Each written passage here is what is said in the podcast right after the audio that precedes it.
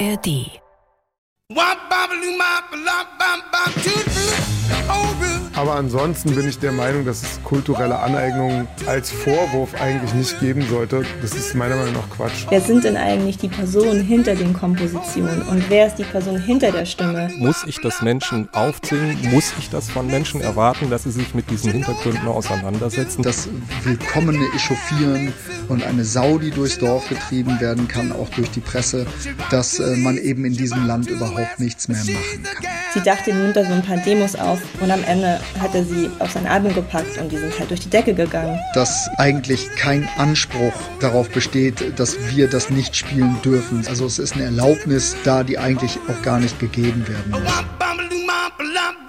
1955. Ein schwarzer, queerer, jüdischer Little Richard singt Tutti Frutti und ein Jahr später macht der weiße Elvis Presley den Song zu einem Klassiker des Rock'n'Roll. Wop bobble wop lop bam boom. Tutti frutti oh Rudy tutti frutti oh Rudy tutti frutti oh Rudy tutti frutti oh Rudy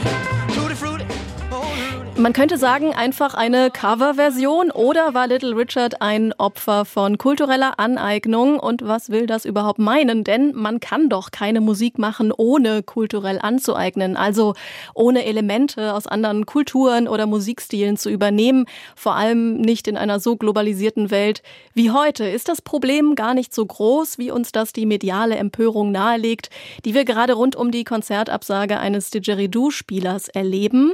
Also, wir reden heute über Musik, nicht über irgendein Karnevalskostüm oder ein schwarz angemaltes Gesicht, auch nicht über Dreadlocks, aber natürlich schwingen diese auffällig emotionalen Diskussionen immer mit. Das Thema ist ambivalent und so wollen wir uns das auch anschauen, möglichst differenziert.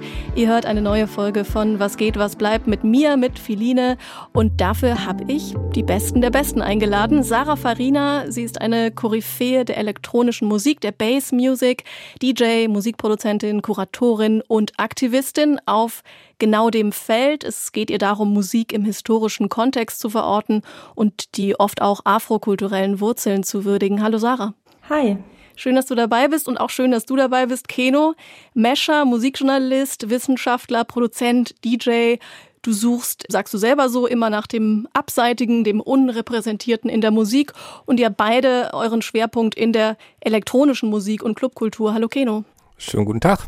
Bleiben wir mal bei dem Beispiel Little Richard, der ja in Interviews später 1990 auch selbst sagte, wie ihn der Erfolg von Elvis verletzt hat, womit er selbst zu kämpfen hatte. Also, dass er glaubte, dass Elvis als weißer Musiker akzeptabler war für den mittelamerikanischen Markt.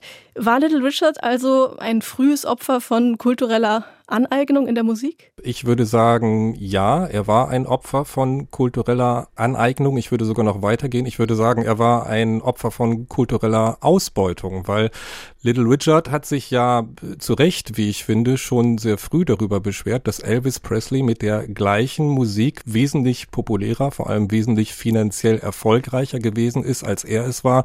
Und das wird ganz sicher mit den Paradigmen, die damals gegolten haben, die auch heute noch zum großen Teil gelten, zusammengehangen haben, nämlich dass er sich als weißer Musiker wesentlich besser vermarkten ließ, als Little Richard das tat. Und diese Musik Rock'n'Roll ist im Wesentlichen auch begründet durch die kulturelle Leistung schwarzer Menschen. Vor allem, wenn man jetzt Paul Gilroy zum Beispiel mit einbringen will, der diesen Begriff des Black Atlantic geprägt hat, eben durch diese afrikanische Diaspora, die durch den Sklavenhandel der Europäer überall um den Atlantik verbreitet worden ist. Und Rock'n'Roll ist eine Musik, die ganz wesentlich von der Musikkultur afrikanischstämmiger Menschen beeinflusst ist. Bevor du, Sarah, auf diese Frage antwortest, vielleicht hören wir Little Richard auch nochmal selbst. Interview mit der BBC 1972 hat er selbst äh, gesagt, mit wem er alles Musik gemacht hat, als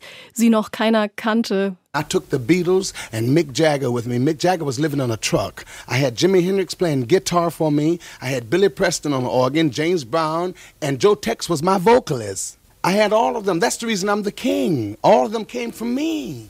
Poor little old bitty me, a little Jewish boy, black bottom from Georgia. Me. Sagt Little Richard 1972. Also all of them came from me. Ich habe diese Namen groß gemacht. Sarah, siehst du dieses Problem der kulturellen Aneignung auch in diesem Fall? Ja, auf jeden Fall. Ich würde ähm, Kino da auf jeden Fall zustimmen. Und ich würde dem noch hinzufügen, dass Elvis ja auch nicht gesagt hat, woran er sich bedient hat, sozusagen. Es ist ja auch ein Narrativ dadurch entstanden, dass er der King ist und er hat das alles irgendwie ins Leben gerufen, sozusagen. Also er hat auch keine Verantwortung übernommen oder ähnliches und hat ja auch ein ganz schönes Leben voll mit Reichtum dadurch sich holen können. Also die Würdigung fehlte vielleicht auch. Was ich so ein bisschen schwierig finde oder diskussionswürdig, was äh, Little Richard selbst gesagt hat, war dieser Satz Rock'n'Roll Music is Black Music. Und auch andere schwarze Künstler haben sehr skeptisch auf Elvis geschaut. Ray Charles zum Beispiel sagte, he was doing our kind of music. Findet ihr, da ist so eine Gefahr vielleicht, dass man Musik zu sehr kulturalisiert, also zu sehr einem bestimmten Kulturraum oder einer Kulturszene zuschreibt und da einfach dann eine sehr rigide Vorstellung von Musik kultiviert? Das erinnert mich ein bisschen an die Aussagen, also auch durch Black Lives Matter kam es dann so hoch, dass es eine Bewegung gab in New York, ähm, die hieß Make Techno Black Again. Ich fand es irgendwie interessant, dass es oft als Angriff gehört wird sozusagen, weil nur wenn ich sage, ähm, Rock'n'Roll ist Black Music oder Techno ist Black Music, nimmt das ja erstmal nichts weg. Es fügt ja nur etwas hinzu. Und äh, ich sehe da so eine Unfähigkeit zu akzeptieren, dass da eine Gleichzeitigkeit besteht. Weil wenn ich sage Techno ist Black Music, dann sage ich ja nicht damit, weiße Menschen haben überhaupt nichts dazu beigetragen und Kraftwerk spielt überhaupt keine Rolle. Ähm, weißt du, was ich meine? Ja, nur vielleicht schwingt da so ein bisschen was mit, was auch der Journalist Jens Balzer beschreibt in seinem Buch Ethik der Appropriation, nämlich, dass es so eine Art Eigentumsrecht gäbe an kulturellen Ausdrücken und an Musik. Also als wären die Grenzen so scharf zwischen den Kulturen zu ziehen. Ich glaube, Sarah hat da gerade einen ganz wesentlichen, vielleicht sogar den wesentlichsten Punkt angesprochen, dass es nämlich so ist, dass viele Menschen denken, wenn man sagt, Rock'n'Roll ist Black Music oder Techno ist Black Music, dann würde man das als einen alleinigen Anspruch schwarzer Menschen an dieser Kultur deuten. Und das ist ja nicht der Fall. Es geht darum zu sagen, dass schwarze Menschen eine sehr wichtige Rolle gespielt haben bei dieser Musik. Und du, Felina, hast gerade etwas angesprochen, das auch sehr wichtig ist in diesem Diskurs. Gibt es überhaupt ein Eigentumsrecht an einer Kultur? Und das ist ja eine Frage, die sehr schwer zu beantworten ist. Und aus einer ethnologischen Sicht heraus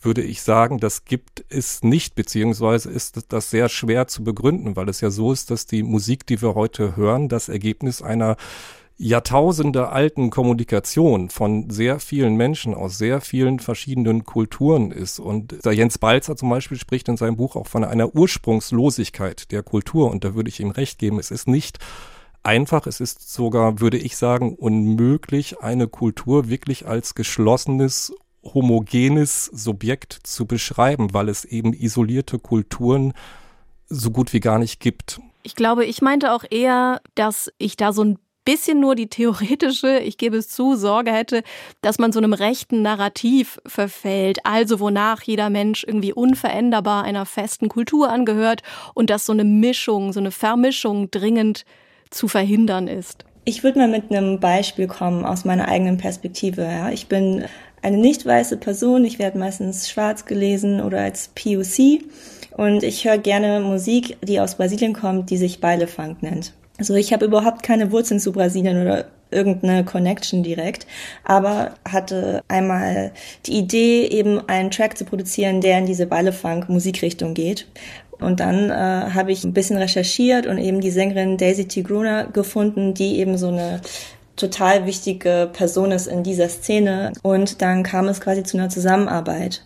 Und mir war es wichtig, mich da selbst in die Verantwortung zu nehmen, weil ich weiß schon, dass wenn ich den Track released hätte, hätten wahrscheinlich die wenigsten gesagt, so, hm, finde ich jetzt problematisch, weil du kommst aus dem globalen Norden und du bedienst dich an Musik, die aus dem globalen Süden kommt, das ist ja auch ein Machtverhältnis da. Ja, ist ein interessanter Punkt, den du ansprichst, Zusammenarbeit, der mich zu einem aktuellen Beispiel führt, nämlich zur Band Analog Birds. Der Didgeridoo-Spieler Tom Fronzer sollte mit dieser Band eben eigentlich Mitte Oktober in Kiel auftreten. Dann ist der Veranstalter abgesprungen mit der Begründung, das Instrument sei eine kulturelle Aneignung, gehöre den australischen Ureinwohnern, solle demnach auch nur von ihnen gespielt werden. Und das ist das, was Tom Fronza, eben der Didgeridoo-Spieler, auf diesen Vorwurf antwortet. Also in meinem speziellen Fall entgegne ich dem Vorwurf der kulturellen Aneignung damit, dass ich ein letztendlich kulturell freies Instrument spiele.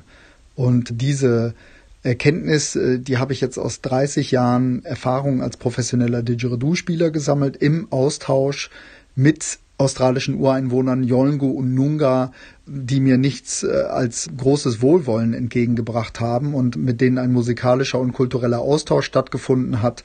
Und ich weiß eben auch von Lawmen und Yolngu People, die äh, quasi das Instrument verwalten in ihrer Kultur, dass eben außerhalb dieses äh, eng gesteckten Kulturfeldes, in dem die das Instrument traditionell einsetzen, eigentlich kein Anspruch darauf besteht, dass wir das nicht spielen dürfen, sondern das ist tatsächlich frei. Also es ist eine Erlaubnis da, die eigentlich auch gar nicht gegeben werden muss.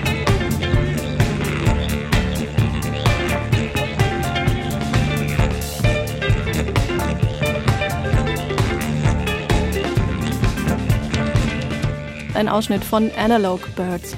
Also da hat jemand Austausch äh, praktiziert tatsächlich Andererseits oder gleichzeitig sagt er aber auch, die Erlaubnis ist da, die eigentlich nicht gegeben werden muss.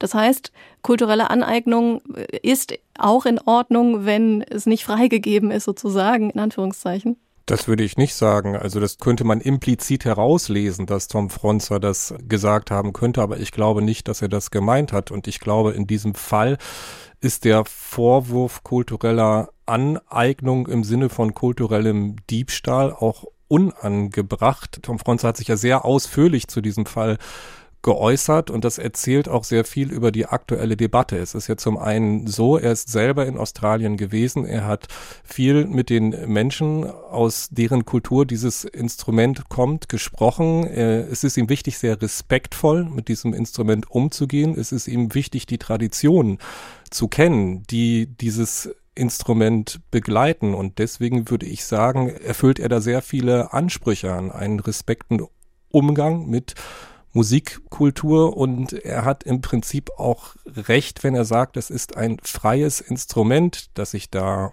verwende. Selbst wenn diese Zustimmung nicht explizit gegeben worden wäre, wenn er überhaupt keinen Kontakt mit diesen Menschen gehabt hätte, wäre es aus meiner Sicht auch in Ordnung. Er würde dieses Instrument benutzen. Also das ist ja wieder diese Frage nach den Eigentumsrechten an, an Kultur, ob es jetzt eben Instrumentenbau ist, ob es bestimmte musikalische Phrasen sind.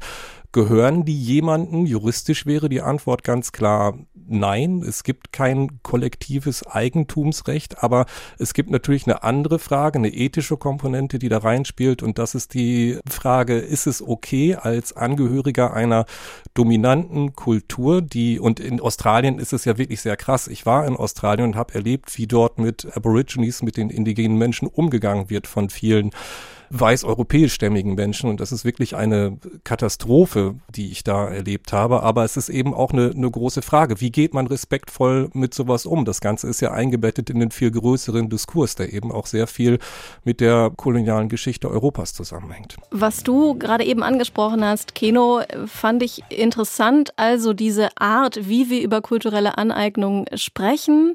Das beschreibt Jens Balzer zum Beispiel als im Modus der Verbotsrede, würde man immer mhm. diskutieren. Es sind unversöhnliche Lager da. Auf der einen Seite Menschen, die eben für mehr Sensibilität eintreten, auf der anderen Seite die Menschen, die ja eine, eine Sprach- und Gedankenpolizei wittern, eine diktatorische Zensur.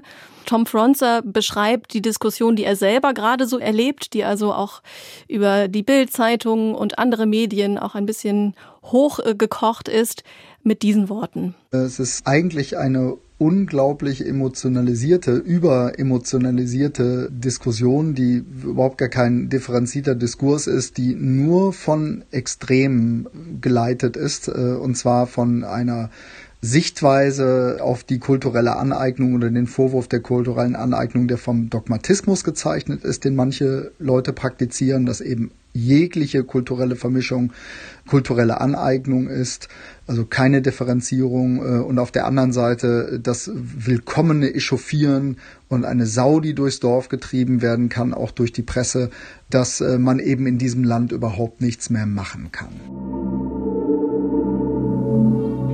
Dann machen wir das vielleicht jetzt mal besser. Also wie definieren wir eigentlich alle kulturelle Aneignung? Hm, was es so gibt an Definitionen ist, das wurde gerade schon angesprochen, Machtungleichgewicht zwischen zwei Kulturen oder Regionen, Gemeinschaften. Wenn das vorhanden ist, ähm, wenn Inhalte grob verzerrt werden, zum Beispiel ins Lächerliche gezogen werden oder der Inhalt einfach völlig entleert wird. Und wenn ein großer Teil der betroffenen Menschen sagt, ja, schlicht und einfach sind wir nicht einverstanden damit, dass diese Kultur so äh, kopiert wird. Vielleicht ist es aber auch ein Missverständnis? Was meint ihr? Also kulturelle Aneignung ist vielleicht auch nicht der beste Ausdruck. Cultural Appropriation vielleicht passt besser Kulturdiebstahl? um dieses äh, unrechtmäßige Kopieren zu beschreiben. Und äh, Aneignung heißt eher der normale und auch positive Kulturaustausch. Ich finde, dass alle Begriffe, die du gerade genannt hast, auch irgendwie passen können, je nach Fall. Und für mich geht es vor allem auch darum, wenn jemand einfach ähm, Profit daraus schlagen kann, ja, sich bereichern kann. Und eben, wie du schon erwähnt hattest, das Machtverhältnis da ist. Und vor allem geht es mir eben auch um das Wie. Wie gehen wir miteinander um, was ist überhaupt Fairness und auch diese Anerkennung, dass wenn man jetzt zum Beispiel eine weiße Person sagt, die möchte sich einen Haarstil aneignen, der eigentlich aus der schwarzen Kultur kommt und nehmen wir mal an, die hat eine schwarze Freundin oder einen schwarzen Freund und die Person sagt so, hey, ich find's mega cool, wenn du dir jetzt die Haare flechten lässt oder sowas, ja. Dann denkt sich die weiße Person, ja, Herr, ich habe doch gefragt, ist doch alles cool. Aber wir sind ja kein Monolith oder sowas, ne? Und damit muss man irgendwie auch leben, wenn man jetzt sagt, ich habe ein, zwei Leute gefragt aus diesem Kulturkreis und die haben mir das Go gegeben, aber es muss ja nicht heißen, dass es allgemein irgendwie, dass es die Leute cool finden. Und damit muss man auch irgendwie leben. Der Musiker Peter Fox zum Beispiel, erinnert euch bestimmt, wurde ja äh, kritisiert für seinen Amapiano-Song, den er jetzt nicht damals als Amapiano wirklich gekennzeichnet hatte. Also er, in meinen Augen ist er sehr konstruktiv mit der Kritik umgegangen, hatte sich entschuldigt und gleichzeitig sagte er auch. Aber ansonsten bin ich der Meinung, dass es kulturelle Aneignungen als Vorwurf eigentlich nicht geben sollte. Das ist meiner Meinung nach Quatsch, weil Kultur, gerade Pop, funktioniert immer durch Austausch von Kulturen mhm. und so. Wenn jemand Ideen klaut, das ist ja nochmal eine andere Nummer, finde ja. ich so. so. Das ist natürlich verwerflich so.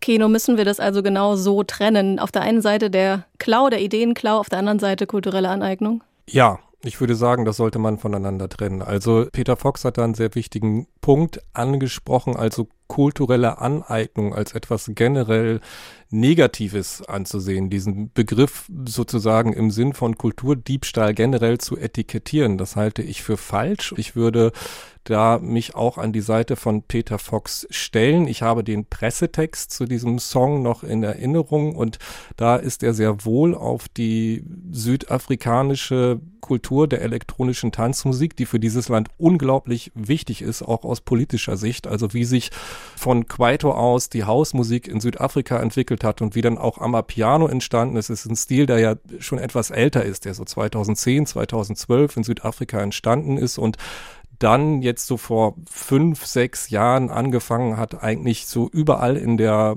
Popmusik weltweit große Akzente zu setzen. Und es war ja Malcolm Ohanwe, der eigentlich der populärste Kritiker war an Peter Fox, der gesagt hat, er hätte noch viel deutlicher auf die Erfinderinnen, auf die Erfinder dieses Sounds zu sprechen kommen können. Und Peter Fox hat dann ja auch reagiert mit einem Aliens Remix, wo mich sehr gefreut hat, dass auch Awa Kiwi zum Beispiel dabei ist, eine Rapperin aus Zimbabwe, die ich für absolut großartig halte. Also er hat sich da sehr bemüht, tatsächlich auch den Menschen, die aus diesem Raum kommen, in dem diese Musik entstanden ist, eine, eine Plattform zu geben, sie auch dann mitzunehmen, sie ins, ins sichtbare Feld zu holen. Und ich finde, man merkt, dass Peter Fox das sehr ernst genommen hat, diesen Vorwurf, und dass er versucht hat, auch konstruktiv zu reagieren. Also ich finde dieses Beispiel jetzt äh, mit diesem Peter Fox-Song eigentlich ein schönes Beispiel für eine konstruktive Diskussion. Es ist ja auch so, dass Malcolm Ohanwe und Peter Fox sich da sehr konstruktiv auseinandergesetzt haben und dass wirklich da was Positives bei rausgekommen ist.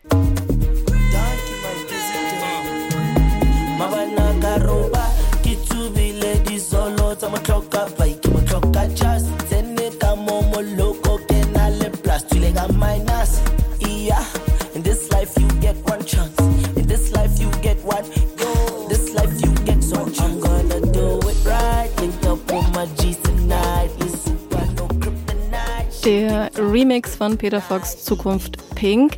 Würdet ihr also sagen, er hat äh, dem südafrikanischen Genre so Respekt gezollt und es wieder gut gemacht? Und kann man das von jedem Künstler, jeder Künstlerin erwarten? Das klingt nach der richtigen Richtung.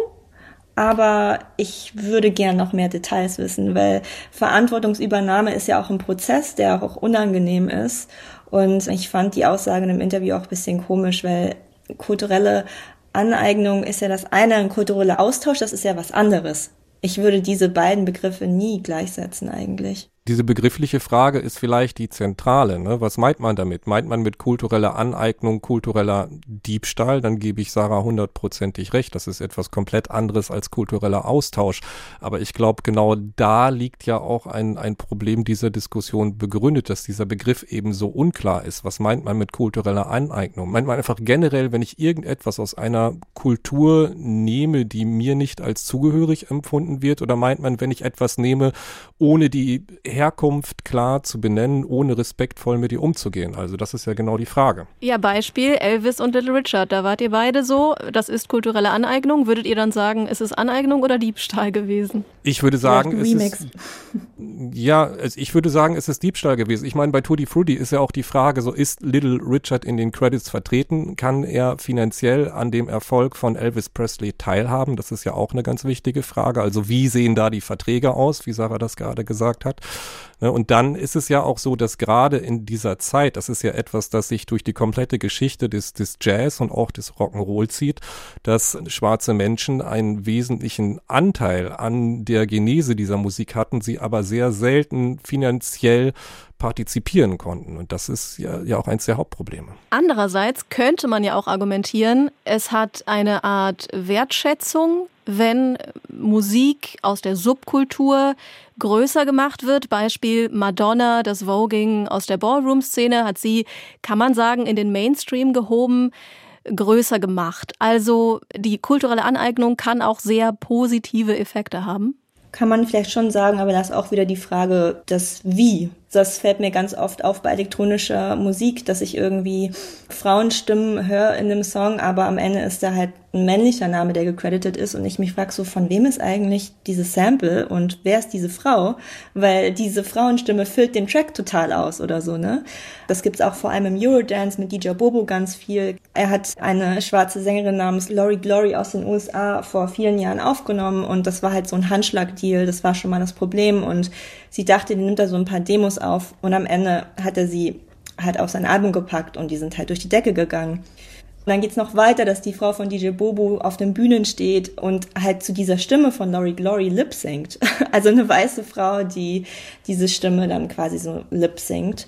Ich finde es aber wichtig, da eine Verantwortung äh, zu erkennen als DJ, Promoterin, Musikliebhaberin, dass wir Musikgeschichte neu lernen können und sollen, weil da eine Möglichkeit darin besteht, zu gucken, wie gehen wir eigentlich miteinander um, was ist Fairness, was sind die Arbeitsbedingungen, was brauchen wir, damit es irgendwie besser für alle wird. Wie hätte man denn zum Beispiel es besser machen können bei dem MoMEM, bei dem Museum of Modern Electronic Music in Frankfurt, also wo der Vorwurf ja laut wurde, man habe eigentlich suggeriert, Techno käme aus Berlin oder sei groß geworden in Berlin und in Frankfurt und die Detroiter Wurzeln wurden nicht erwähnt am Anfang. Jetzt gibt's ja eine eine Ausstellung dazu extra oder es ist in der Sammelausstellung jetzt nochmal breiter geworden. Aber wie hätte man das besser machen können? Ich glaube, von Anfang an, wer auch da immer am Tisch saß, hätte sich fragen müssen, wer sitzt hier eigentlich am Tisch und zu welchen Bedingungen. Also da fängt es dann oftmals schon an und ich finde es schon auch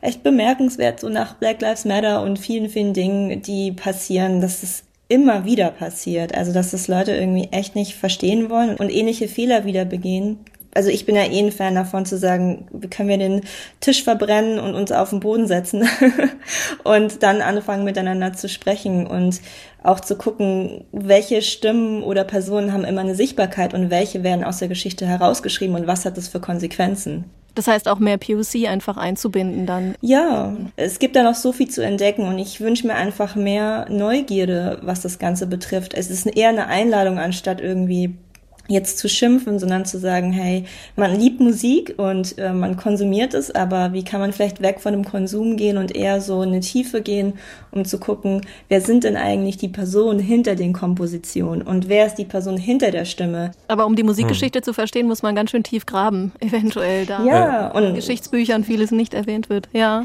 Genau, und das ist es eben, kritische Fragen stellen, weil ich glaube, das powervollste Tool, was wir haben, ist eben Fragen stellen. Meint ihr, das ganze Thema ist relevant auch für das Musikhören? Also ändert diese Diskussion etwas an dem Genuss von Musik? Es ist natürlich so, dass jeder das Recht hat, finde ich, Musik einfach so zu hören, ohne alle Hintergründe zu kennen. Aber ich fände es schon begrüßenswert, wenn sich Menschen mit den Hintergründen auseinandersetzen, weil Musik einfach sehr viel erzählen kann und auch unglaubliche Geschichten erzählen kann. Also du hast es gerade gesagt, Filine, man muss ganz schön tief graben, um die Hintergründe von Musik zu verstehen. Und wenn man jetzt mal bei Techno bleibt, bei dem Momin, der Frankfurter Oberbürgermeister hat sich ja damals zu einem grandios knalldummen Satz verstiegen und zwar gesagt, Techno käme aus Frankfurt. Und das ist natürlich eine komplett irrsinnige Aussage, dass Techno jetzt alleine aus Frankfurt kommen würde. Zum anderen ist es eben so, dass wenn man jetzt unter dem Gebot der kulturellen Fairness guckt, wie ist Techno überhaupt entstanden, dann spielen natürlich Kraftwerk dabei eine riesige Rolle. Dann spielt Giorgio Moroder als Erfinder des Clicktracks dabei eine riesige Rolle. Karl-Heinz Stockhausen, Wendy Carlos sind Sachen, die wichtig sind. Es ist einfach überhaupt nicht möglich, das auf einen einzigen Ursprung zurück zu reduzieren. Trotzdem ist es eben so, dass die Detroit-Techno-Szene auch von ihrer ähm, außermusikalischen Ausrichtung, weil es diesen Menschen von Anfang an sehr wichtig war, nicht so einen sozialkritischen Aspekt bei dieser Musik direkt mitzudenken. Und das ist für mich auch essentiell. Muss ich das Menschen aufzwingen? Muss ich das von Menschen erwarten, dass sie sich mit diesen Hintergründen auseinandersetzen?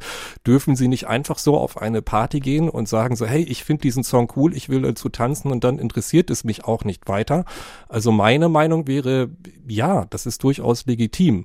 Einfach Spaß, an Musik zu haben und sich nicht weiter damit auseinandersetzen zu müssen. Es ist ja auch etwas Wunderschönes, es ist auch etwas, was Menschen zusammenbringen kann. Und ich meine, Sarah hat es gerade gesagt, Kommunikation ist total wichtig und ich glaube, das ist auch das Produktivste, dass man da rausholen kann, dass man sich eben im besten Fall über diese Musik auseinandersetzt, sich fragt, wo ist das hergekommen, warum klingt diese Musik so, wie sie eben klingt, aber ich glaube nicht, dass man das äh, generell von jedem verlangen kann, das zu tun. Ja, genau deswegen meinte ich auch, dass es eher eine Einladung ist zum Beispiel, wenn ich DJ-Workshops gebe, dass ich auch natürlich über den technischen Part aufkläre. Das kann jede Person lernen, aber ich finde auch, dass es fast einen spirituellen Teil dazu gibt, wenn man Leuten das Auflegen beibringt, weil Mike Banks von Underground Resistance meinte zu mir, it's soul mixing. Und das fand ich irgendwie total schön. Also dass es mehr als Musik ist, für mich zumindest, ja, oder auch für die Leute, die an so DJ-Workshops interessiert sind. Und ja, ich lerne einfach total viel über mich selbst und über die Welt und über andere und deswegen bringt es mir vor allem auch Freude und muss nicht immer ein total schweres Thema für mich sein. Ich habe auch ganz viel gelernt. Danke euch sehr fürs Mitmachen, fürs Mitdenken. Keno Mescher und Sarah Farina. Danke dir. Danke. Das war Was geht, was bleibt mit mir, mit Philine. Ihr hört uns jeden zweiten Freitag, also in zwei Wochen wieder. Wenn ihr uns abonniert, könnt ihr das gar nicht verpassen. Und noch was, nicht nur Musik ist wahrscheinlich immer politisch Mode ist das auch. Sie stiftet Identität, sie bietet Schutz und eventuell braucht man sogar Mut, um sie zu tragen. Und darum geht's in dem Podcast Deep Fashion. Es geht um ikonische Items und deren Geschichte, um die bauchfreien Crop Tops zum Beispiel, die Doc Martens Boots oder die weißen Tennissocken. Die 90er Jahre sind zurück und darüber sprechen die Hosts von Deep Fashion mit Gästinnen, mit Experten in einer echten Umkleidekabine, also die richtige Atmosphäre, um bei dem Thema auch über Klassismus, Geschlechter und Körper zu reden. Den Mode-Podcast Deep Fashion findet ihr auf allen Podcast-Seiten. Und das war's jetzt wirklich von mir. Macht's gut. Tschüss.